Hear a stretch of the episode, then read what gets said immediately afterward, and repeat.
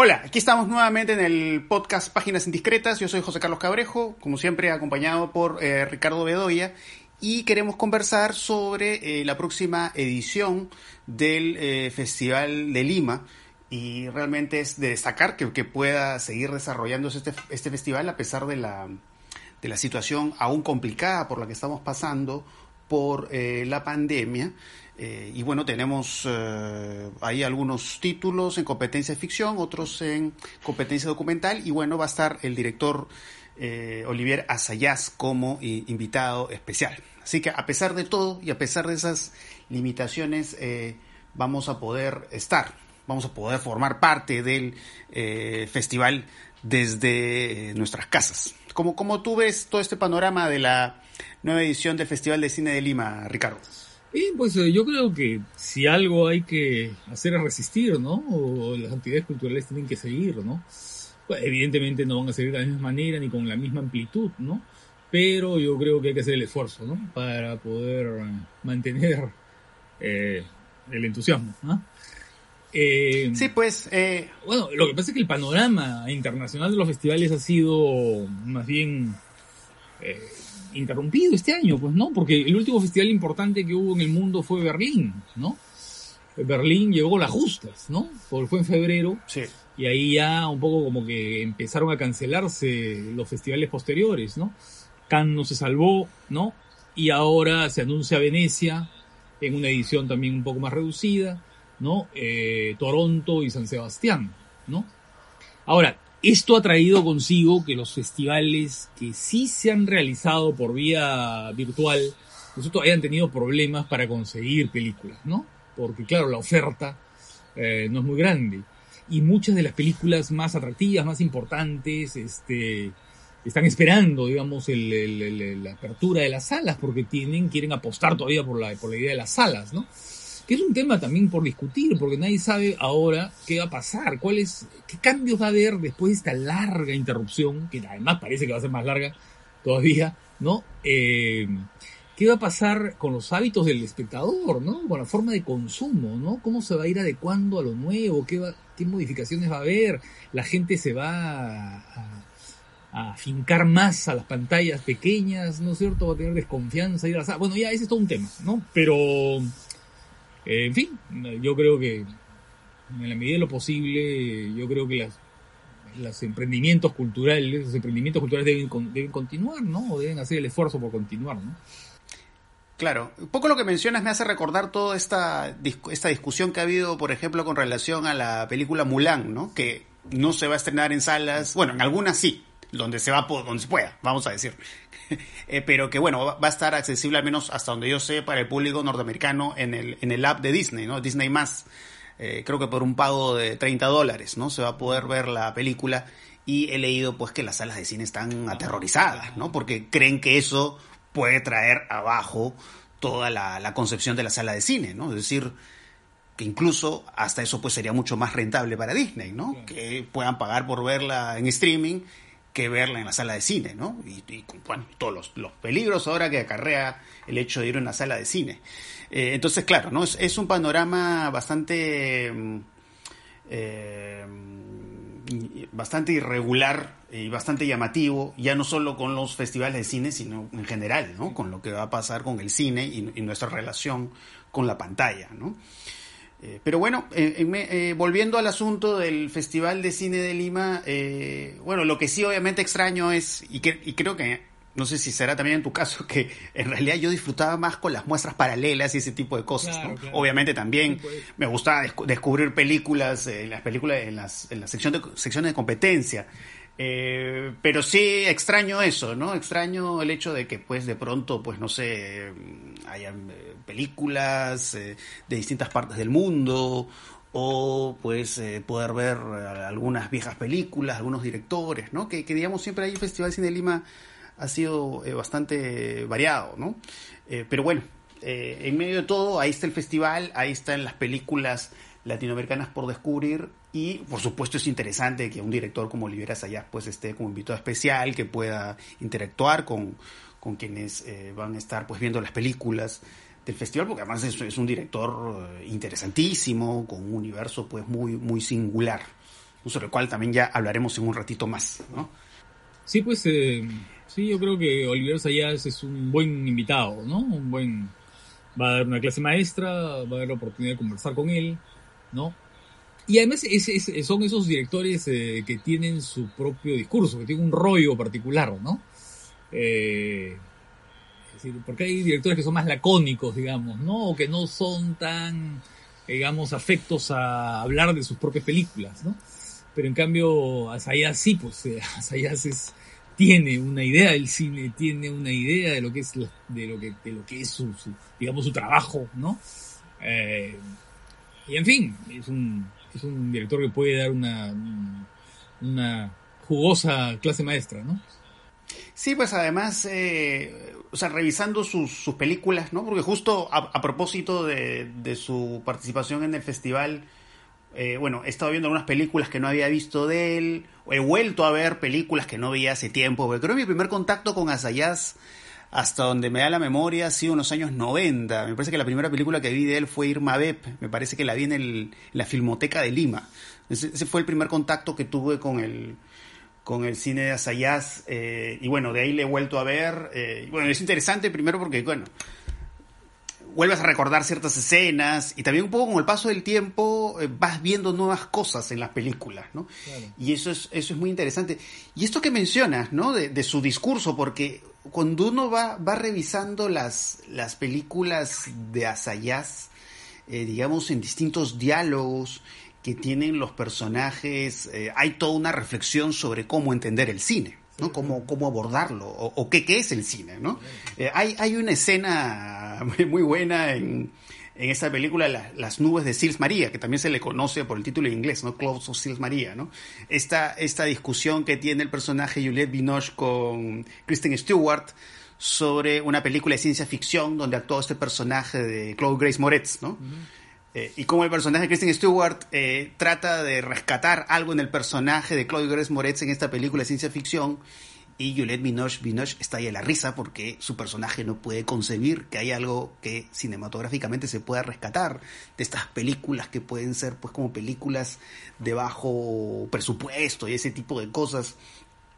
Eh, entonces siempre hay eso, ¿no? O incluso en esta película que se va a poder ver en el festival después de mayo, ¿no? Que estos estos estudiantes, ¿no? Con afanes revolucionarios eh, y reflexionan sobre la sintaxis del cine, ¿no? ¿Cuál debe ser la sintaxis de las películas, ¿no? ¿Debe ser esa sintaxis de las películas clásicas o deben ser la sintaxis también revolucionaria, ¿no? Un poco en la línea pues de lo que estaba pasando la nueva francesa, ¿no? De buscar pues nuevas formas de abordar el lenguaje cinematográfico, ¿no? Eh, ¿Se debe copiar, digamos, eh, la sintaxis de estas películas populares o no? ¿no? O es una forma, digamos, de contribuir pues a esta lucha. Eh, entonces, recordemos además pues que, que Asayas, bueno, es conocido como cineasta, pero él, él ha sido parte de Calle du Cinema.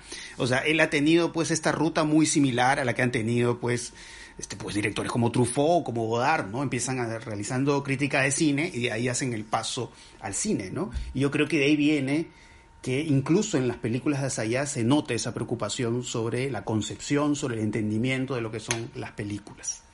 Sí, claro, claro, él, estuvo en Gallo Cinema en una época, ¿no? En los años 80. No fue un paso demasiado largo, ¿no? Eh, pero sí estuvo en una época en la que Calle Cinema estaba, digamos, reinstalándose en su relación con el cine, con el cine, digamos, con el cine que se podía ver en las salas, ¿no? Eh, luego de esa etapa, esa etapa así un poco encerrada en sí mismo, eh, de los años 70, ¿no? Y justamente después de mayo, ¿no? En todo lo que vino después de mayo en esos años, eh, de los años, de los 70. Y, esa década, la década de los 70 es muy importante en Asayas, ¿no? Porque hay varias películas que recrean ese periodo. Porque claro, es un, es un asunto de recreación generacional, ¿no? De, de mirar a su propia generación, ¿no? Eh, la música de su época, eh, la sensibilidad de la época, eh, las ideologías de ese momento, los debates intelectuales de, esos años, ¿no? Porque claro, y un poco, claro, que son épocas de adolescencia, pues no todo es la adolescencia, el, momento en que aprendizaje y la salida al mundo, ¿no? Películas como El agua fría, como, claro, después de mayo, Pero también Carlos, ¿no? También Carlos. Porque Carlos, eh, que es esta película que tiene dos versiones, una para televisión y una para cine, ¿no? Eh, en varios episodios, una miniserie, ¿no? Se hizo eh, una miniserie, luego hay una versión para cine. También es una especie de gran fresco de los años 70 y de un poco de todas las tensiones políticas y geopolíticas de ese periodo, ¿no? Porque Carlos es este personaje venezolano, un terrorista venezolano, de origen venezolano, ¿no? Que, eh, que va, va siendo una especie de carrera internacional, ¿no? Aliado con los palestinos y en fin, y, pasa de Francia, va, recorre Europa. En fin, es un personaje múltiple, pero que encarna eh, muy bien ese espíritu de los años 70, ¿no? Eh, eh, y, lo que fue, por supuesto, las brigadas rojas en Italia, ¿no? lo que pasaba en Alemania con la banda Bader Meinhof, en fin, ese clima, ¿no? Ese clima político que es interesante. Y que luego eh, Asayas de alguna manera retoma, ¿no? Ese mundo de, qué sé yo, de la globalización, de las ideologías vinculadas con la globalización, con la internacionalización en películas como, en fin, eh, Demon Lover, ¿no? Eh, la propia Irma Bep, ¿no? ¿no? En la que las películas son, están saltando constantemente de un registro cinematográfico a otro, pero también de un país a otro, ¿no? O van eh, mezclando diferentes formas y mecanismos de la mirada, ¿no? En Demon Lover sobre todo eso se nota muy claramente, ¿no?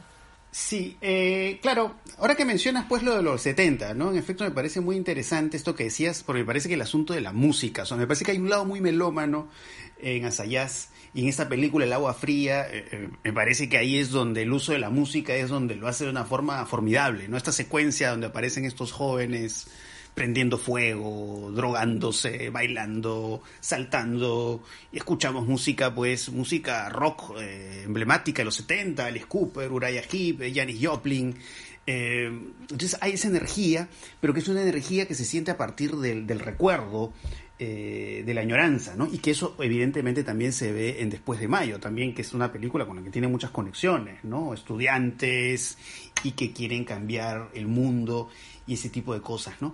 Pero eh, revisando eh, otras, otras películas de él, pues también hay justamente eso, ¿no? Esta, esta preocupación por el, por el paso del tiempo, ¿no? Que se ve en las nubes de Sis María, por ejemplo, ¿no? Que vemos... Eh, que además vemos otras cosas interesantes que también están muy presentes en el, el cine de Asayas, que es un poco esta idea del poco como el mundo como teatro, ¿no? O el mundo como escenario.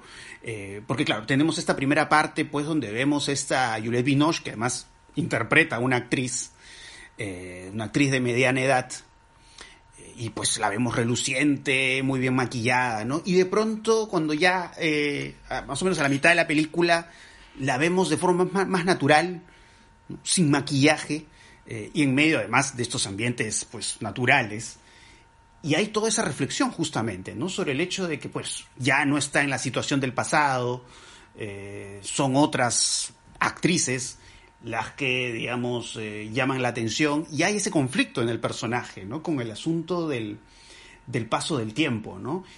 Y eh, hay también en Irma B, por supuesto, ¿no? Porque en Irma B eh, tenemos pues eh, todo este escenario de lo que es la realización de, una nueva versión de Les Vampires, ¿no? La, todo, este, todo este serial de Luis Fuyá. Eh, y hay este diálogo, ¿no? Que un, tipo le dice a, a, una actriz, oye, tú debes este, ser la actriz principal de esta nueva versión de, ¿no? De, esta, de este clásico francés. No, no debe ser Maggie Cheung, ¿no? Este, es como, no sé, poner Fu Manchu, dice el personaje, ¿no? Y dice, claro, eh, Francia pues son los eh, bajo fondo de París, es Arletty, ¿no? Eh, cuando mencionan Arletty es justamente esta, esta mirada al pasado, ¿no? que, eso, que eso me parece muy importante y el asunto de paso del tiempo, porque lo que mencionaba sobre la globalización me parece fundamental, ¿no? O sea, en el caso de Demon Lover, que vemos justamente cómo la, la tecnología va, va cambiando nuestra relación con el mundo, ¿no? Y vemos a la protagonista justamente al final atrapada en ese mundo de la tecnología, ¿no? Que se ve claramente en la secuencia final, que voy a tratar de no describirla mucho porque obviamente algunos seguramente no habrán visto la película, ¿no? Pero que claro, vemos al personaje encerrado y, mirando una cámara, ¿no?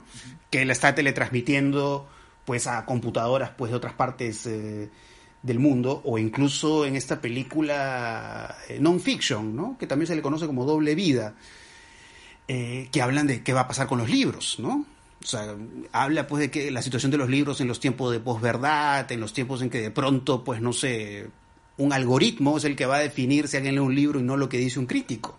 ¿no? Entonces, este asunto del paso del tiempo ¿no? y la transformación del mundo o la transformación de nuestras vidas, eso me parece un componente esencial ¿no? para, para reflexionar sobre el cine Asayas. Sí, pues, y siempre con conflictos, ¿no? Eso que tú mencionabas en Sils María, entre las dos actrices, ¿no? Porque de alguna manera es Juliette Binoche, que es la actriz, la estrella del cine francés, ¿no? Este, que, empieza en los años 80, ¿no? Su, trabajo, su carrera. Eh, y, y Kristen Stewart, que es la joven, ¿no? La joven en ascenso, ¿no? Eh, y es interesante esa, esa, esa confrontación también de orígenes, ¿no? La actriz francesa y la actriz americana que tuvo su momento y se hizo conocida por la serie Crepúsculo, ¿no es cierto? las películas, estas películas así muy populares, ¿no? Y eso lo encontramos también en otras películas, ¿no? Este, este, este, este, digamos, este encuentro que hay entre actores y actrices de lengua muy distintas, ¿no? Eh, te puedes encontrar a Michael Madsen con Asia Argento, ¿no? en, en Born eh, ¿no? Eh, y así, ¿no? En general, ¿no? Vas encontrando, porque justamente esa es la idea de la globalización, ¿no? O, o Maggie por supuesto, ¿no? Eh, y entonces hay esa, esa idea de los cambios eh, culturales a partir de esta, mm, este babel de idiomas, pero también de, ¿sabes qué cosa? De esta especie de simultaneidades, ¿no? De hechos que van ocurriendo al mismo tiempo, de modo simultáneo en diferentes lugares. Y eso lo vemos también en una película como, como La Reta Avispa, que está en Netflix, ¿no? Que es la última película que ha hecho, ¿no? La película más reciente. ¿no? En la que también el constante paso entre La Habana y Miami, ¿no? Y lo que está pasando en una cosa en la otra, y todos estos elementos de género que se van incorporando. Porque otro elemento importante en el cine de Asayas es su relectura de algunos géneros, ¿no? Porque eh, el thriller, por ejemplo, es importante, ¿no? Hay, hay películas, el retrato de un terrorista de los años 70 está hecho en clave de thriller, por más de que sea una especie de fresco político de la época, ¿no? Y, el retrato de un personaje, pero es, básicamente un thriller, ¿no? O, por ejemplo, en las películas de época, ¿no? En las películas de, vestuario antiguo, las películas de época, ¿no? Como en los destinos sentimentales, ¿no? Eh, entonces, siempre va jugando con, o, por ejemplo, la película de espías, pues, en, en la reta avispa, ¿no?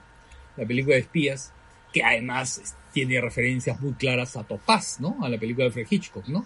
Este juego de traiciones y de dobles, ¿no? De, dobles, de personajes, de, volteretas, digamos, de descubrimiento de identidades que estaban escondidas, ¿no? Entonces es interesante eso, ¿no?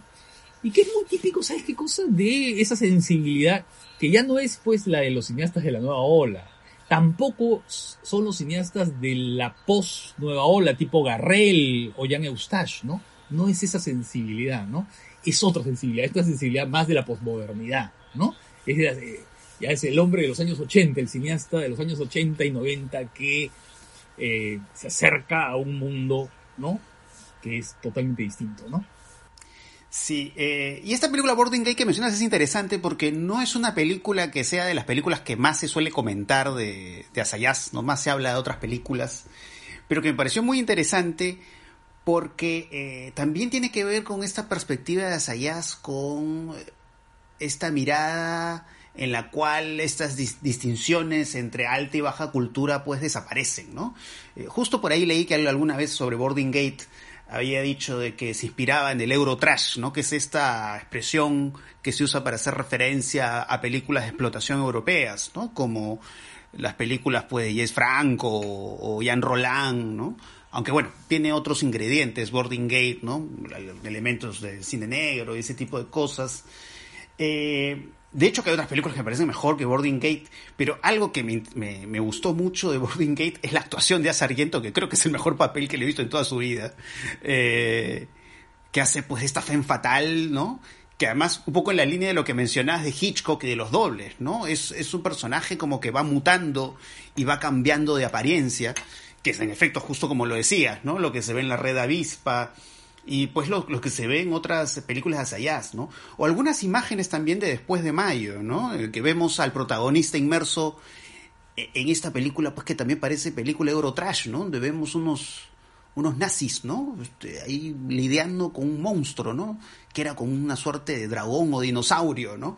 Eh, entonces hay estas imágenes, ¿no? Un poco del mundo del cine bajo presupuesto, pero que, que van eh, integrándose a, referencias, digamos, a eh, películas, vamos a decir, de mayor reconocimiento, mayor prestigio, ¿no? Pienso, por supuesto, en, en la presencia de Jean-Pierre Leo, en Irma Beb, eh, que, es, que es prácticamente sacado del mundo Truffaut, ¿no? O sea, vemos ahí, lo vemos haciendo los personajes, un personaje que es muy afín, ¿no?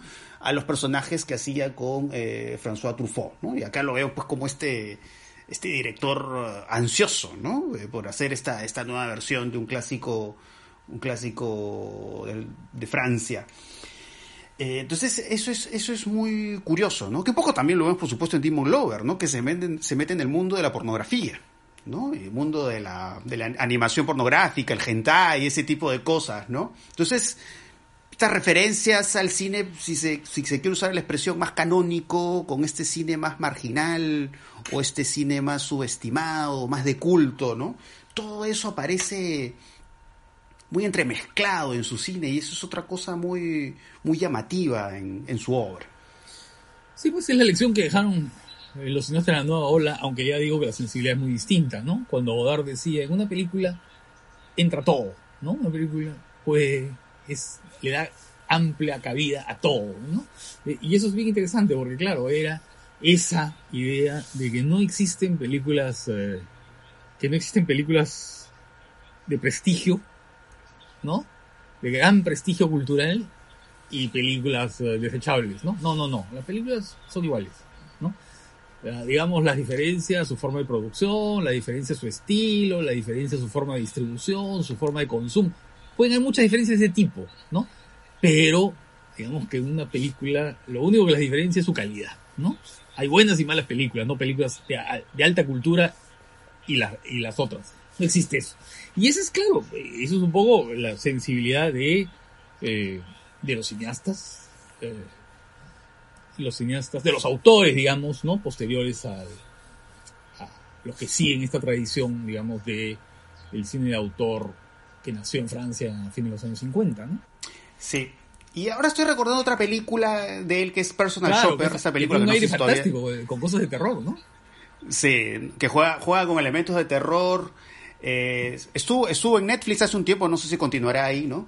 Que por cierto también pueden encontrar por ahí Carlos, Carlos la pueden encontrar en, en Prime Video, también está, disponible ahí para los que quieran saber. ¿Dónde está en, Prime Video, ah, Amazon, Amazon Prime. En Amazon Prime la pueden encontrar. Personal Shopper no sé si sigue en Netflix. Pero claro, es interesante Personal Shopper también porque, eh, claro, está el asunto de la tecnología, que eso es algo muy importante en varias películas de Asayas, ¿no? En Demon Lover, en Non-Fiction, por supuesto. Eh, y bueno, este personaje, Kristen Stewart, que, que bueno, sí, es una medium y a la vez recibe unos mensajes misteriosos en su celular, ¿no? Y que además ella como que tiene pues un disfrute ahí de carácter sexual, ¿no? O sea, el hecho de sentirse observada, ¿no? Entonces, claro, pensando en Hitchcock, ¿no? Porque en Hitchcock tenemos pues siempre estos personajes que de alguna manera disfrutan mirando, ¿no? Y de Palma. o sea, el mismo eh, eh, en De Palma, por supuesto. Eh, y acá como es al revés, ¿no? Porque es, es el personaje que disfruta siendo mirado, ¿no? Eso es lo que vemos en, Personal Shopper. Entonces, hay, hay, estas varias entradas a la tecnología y en non-fiction o doble vida, doble vida también se le conoce de esa manera esta película, en non-fiction eh, también este asunto de la tecnología es muy curioso, ¿no? Me estoy acordando de una escena de non-fiction este, cuando un escritor le pregunta por un libro y le dice, oye, tu libro ha generado mucha polémica en Internet, ¿no? Y él dice, ¿cómo? ¿En internet? No, no sabía, ¿no? Y le empiezan a decir que se había generado toda una discusión sobre eso y él ni enterado, ¿no?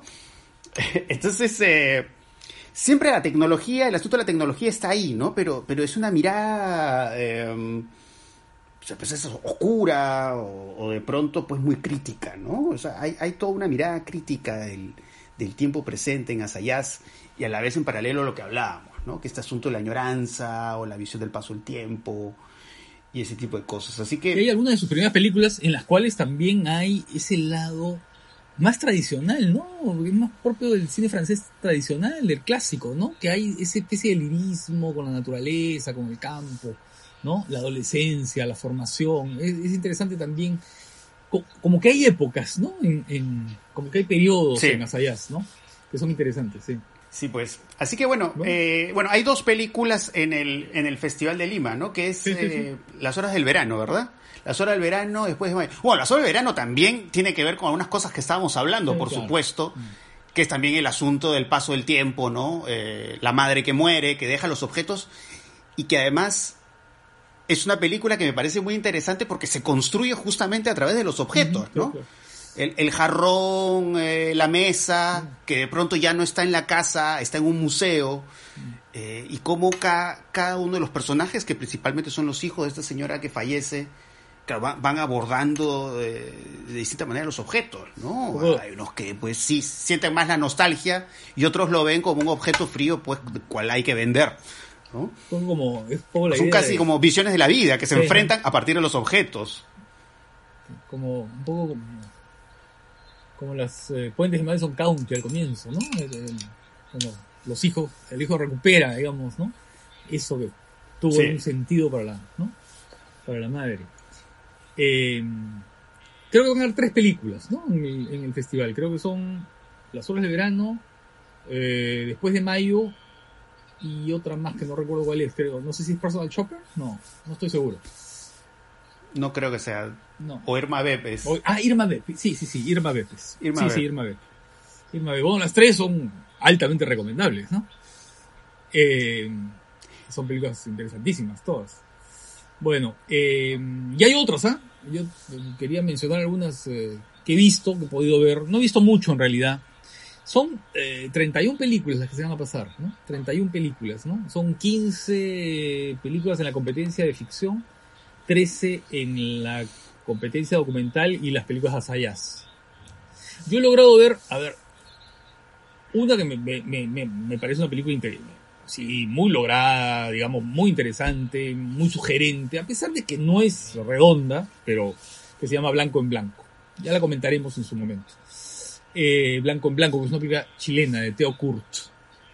Eh, luego otra que me parece también una película interesantísima, me imagino que va a ser de lo mejor del festival de este año, es eh, La Mil y Una de Clarisa Navas, una película argentina.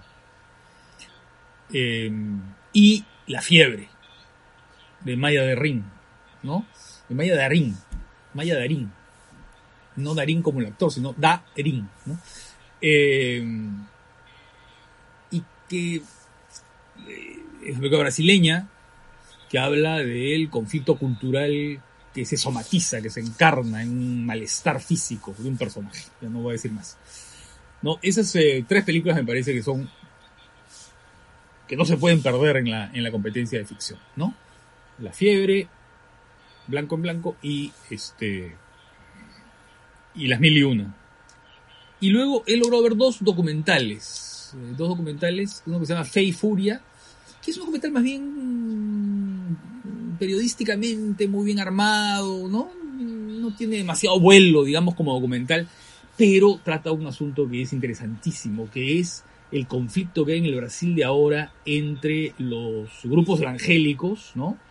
Eh, y los practicantes de la religión sincrética tradicional en el Brasil, ¿no? Y entonces, claro, los evangélicos muy, muy agresivos, ciertos grupos evangélicos muy, de modo muy agresivo los atacan, ¿no? Y entonces ahí hay un conflicto cultural muy fuerte. Y luego Eras una vez en Venezuela, que es una visión absolutamente desoladora de lo que pasa en un pequeño pueblo de Venezuela. Eh, esos, esos son los que puedo ver. No he visto las películas peruanas, porque hay varias películas peruanas, ¿no? Y parece que es una selección interesante, ¿no? Hay por lo menos seis o siete películas peruanas que se van a estrenar. Bueno, eh, lo que vamos a hacer es comentarlas, ¿no? Vamos a tener algún programa especial así de, de comentarios, ¿no? Conforme las vayamos viendo. Sí, vamos a, vamos a ir viendo las películas y vamos a, irlas eh, comentando progresivamente. Ya, veremos en su momento el orden. Eh, así que bueno, al menos ya ahí Ricardo ha lanzado varias recomendaciones. Podrían, podrían empezar por ahí los, los que nos están escuchando. Eh, bueno, las, no hay pierde con las películas de, de Asayas, ¿no? Y yo diría que además de, las tres películas que pueden ver de Asayas en el festival, por supuesto, les diría que si no han explorado mucho la obra de Asayas, pues vean todo, ¿no? Porque en realidad, o sea, claro, con Asayas pues puedes encontrar una película mejor que la otra, pero en, en general es, es, un mundo es un mundo fascinante el de Asayas, ¿no? Es, es, es un mundo ahí donde uno va a encontrar pues todas estas interconexiones tan tan interesantes pues que estábamos comentando y por supuesto les decía, ¿no? Carlos que es eh, bueno, como bien dijiste, ¿no? Hay, hay la versión serie y la versión película. No me, no me acuerdo muy bien cuál está en Prime Video, ¿no? Pero bueno, Carlos está entre lo, entre lo que más me gusta de Asayas, ¿no? Pero es, es, un, es, un, eh, es un cineasta en general muy sólido, ¿no? Con, un estilo muy, muy reconocible. Y yo creo que más allá de lo que van a ver el festival, pues vayan explorando, ¿no? Lo que pueden encontrar ahí en, en streaming. Y, y bueno, y sin placer hablar sobre Asayas, por supuesto. Así que bueno, eso, ese es, ese, este, este episodio tiene que ser pues un punto de partida, ¿no? Para ver películas y para que además pues eh, ambos pues las podamos ir comentando, ¿no? Ya, ya iré, iré viendo las, las películas, así que ya nos estarán escuchando hablando sobre ellas. No sé si algo más quieres agregar, eh, Ricardo. No, no, nada más, nada más. Ya conversaremos la próxima semana, ya con, comentaremos películas del festival. Así es. Así que bueno, eso, eso sería todo por hoy y ya nos estaremos escuchando para hablar del Festival de Cine de Lima. Así que ahí seguimos en contacto. Chao.